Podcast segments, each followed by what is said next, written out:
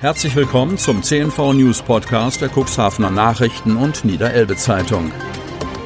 In einer täglichen Zusammenfassung erhalten Sie von Montag bis Samstag die wichtigsten Nachrichten in einem kompakten Format von sechs bis acht Minuten Länge. Am Mikrofon Dieter Bügel. Dienstag, 2. Februar 2021. Erneut mehrere Tote durch Corona-Infektionen. Kreis Cuxhaven. Wie der Landkreis Cuxhaven mitteilt, sind über das Wochenende 37 neue Corona-Infektionen hinzugekommen, von denen allein 15 auf die Stadt Cuxhaven entfallen.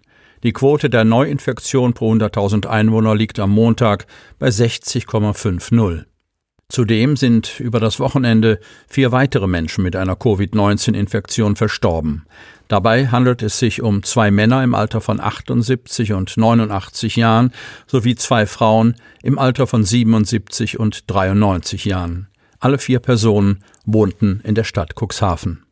Zudem teilte der Landkreis mit, dass ab Mittwoch 15 Soldaten bei den Schnelltests in Alten- und Pflegeheimen unterstützen sollen. Zehn weitere Soldaten unterstützen die Kreisverwaltung bereits seit Ende 2020 bei der Kontaktverfolgung.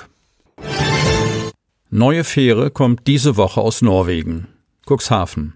Wenn weiter alles nach Plan läuft, wird die neue Elbe-Fähre nach Brunsbüttel am 1. März zur ersten Fahrt ablegen. Zwischen Mittwochabend und Donnerstagabend erwartet die Elbferry GmbH und Co. KG das aus Norwegen eingescharterte Fährschiff das erste Mal in Cuxhaven. Für den 2. Februar sind Übergabe und Flaggenwechsel in Norwegen geplant. Anschließend macht sich die neue Mannschaft mit dem 130 Meter langen Seeschiff auf den Weg an die Elbmündung. Das teilte Geschäftsführer Heinrich Ahlers am Montag mit. In den vergangenen zwei Wochen war das Schiff noch einmal unter dem alten Namen Fanafjord als Ersatzschiff auf einer Fährlinie im Stavanger Fjord eingesetzt worden. Die neue Besatzung war bereits an Bord und nutzte die Zeit, um alle Anlagen im Echtbetrieb kennenzulernen und zu testen. Jetzt bereite sich die Mannschaft auf die Übernahme des Schiffes, den Flaggenwechsel und die Namensänderung am Dienstag vor. Anschließend beginne die Überführungsfahrt vom Stavanger Fjord an die Elbmündung, informierte Ahlers. Die Strecke beträgt etwa 340 Seemeilen. Die Green Ferry 1, so der neue Name, soll künftig als Seeschiff unter deutscher Flagge fahren. Das 14 Jahre alte Fährschiff verfügt über einen Flüssiggas-LNG-Antrieb und gilt deshalb als besonders umweltfreundlich. Lage in Otterndorfer Klinik entspannt sich. Otterndorf. Gute Nachrichten aus dem Krankenhausland Hadeln. Wir scheinen über den Berg zu sein, sagte die Krankenhausverwaltungsdirektorin Ulrike Kömpe auf Nachfrage. Die jüngste Testsektion habe ergeben, dass es zu keinen weiteren Nachinfektionen mit dem Coronavirus gekommen sei. Dies sowie die sinkenden Inzidenzwerte im Landkreis Cuxhaven geben Anlass zur Hoffnung. An der Klinik Landhadeln in Otterndorf sei diese Woche daher das OP-Programm mit voller Stärke wieder aufgenommen worden und auch die Sprechstunden liefen in allen Bereichen bis zum Maximum an. Auch die Situation beim Krankenhauspersonal entspanne sich. In häuslicher Quarantäne befinden sich zurzeit noch eine Handvoll Klinikmitarbeiter. Die Infektionszahlen auf den Fachstationen minimieren sich. Ein mit dem Coronavirus infizierter Patient läge zurzeit noch auf der Intensivstation. Auf der Isolierstation mit gegenwärtig fünf Patienten warte man darauf, sie mit einem negativen Ergebnis aus dem Krankenhaus entlassen zu können, erklärte Kömpe. Sie spricht in der Nachbetrachtung des Ausbruchsgeschehens an ihrer Klinik von einer heiklen Situation, die unter Aufbringung aller Kräfte gut bewältigt worden sei. Immerhin seien in der Hochphase sämtliche sechs Intensivbetten belegt gewesen. Ich bin so dankbar, dass die meisten unserer Covid-19-Patienten heil durch die Behandlung gekommen sind, meinte die Verwaltungschefin. Leider konnte aber nicht verhindert werden, dass zwei Patienten im Zuge des Ausbruchsgeschehens im Zusammenhang mit dem Coronavirus an der Klinik verstorben seien. Douglas Filiale in Cuxhaven bleibt bestehen. Cuxhaven. Die Parfümeriekette Douglas will eigenen Angaben zufolge europaweit rund 500 Filialen schließen, davon etwa 60 in Deutschland.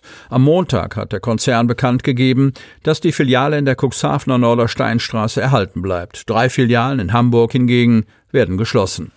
Das teilte eine Unternehmenssprecherin auf Nachfrage unserer Zeitung mit. Wir haben uns die Filialen angeschaut und danach entschieden, wie profitabel sie jetzt sind und wie die Zukunftsprognosen sind, so die Sprecherin. Eine weitere Rolle bei der Frage, welche Filialen geschlossen werden, habe gespielt, wie überlappend das Filialnetz am jeweiligen Standort ist, so die Sprecherin weiter. Verzweifelter Hilferuf der Friseure. Kreis Cuxhaven.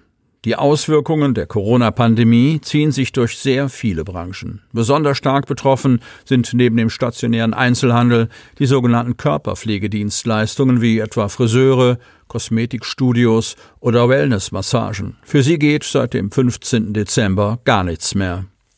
Und trotzdem sind sehr viele Menschen frisch gestylt und mit schicken Frisuren unterwegs. Eine vor wenigen Tagen geschlossene Gesetzeslücke im Bundesland Bremen hatte ihre sogenannte Strahlkraft auch bis in den südlichen Teil des Landkreises hinein, weiß Friseurinnungsobermeister Ingo Toborg. Dazu käme noch die Schwarzarbeit, die sich leider nicht verhindern ließe. Was seinem Handwerk in letzter Zeit sehr stark zusetze, sei die Situation im Nachwuchsbereich. Laut Toborg hätten die Friseure rund 20 Prozent weniger Auszubildende als in den Vorjahren. Wie die jetzige Generation ihre Prüfung bestehen solle, angesichts fehlender Praxis, sei ihm noch schleierhaft. Darum haben alle im Niedersächsischen Landesverband organisierten Friseursalons und Kosmetikstudios am vergangenen Wochenende mit der Aktion Wir lassen das Licht an auf ihre Situation hingewiesen. Denn die Verzweiflung in der Branche ist groß, weiß Toborg aus zahlreichen Gesprächen. Viele Betriebsinhaber wissen nicht mehr, wovon sie ihre Rechnung bezahlen sollen, so Toborg. Sie wollen noch tiefer in die Themen aus Ihrer Region eintauchen?